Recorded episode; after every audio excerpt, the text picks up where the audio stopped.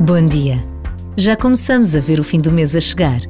Esta consciência de que o tempo voa, as semanas passam, os dias quase que fogem, obriga-nos a tomar decisões diárias sobre o que fazemos ou queremos fazer com o nosso tempo.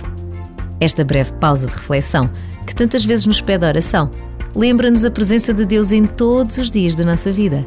Desejada ou não, de forma consciente ou não, Deus está sempre presente. Pedir-lhe algo, conversar com Ele, depende da nossa vontade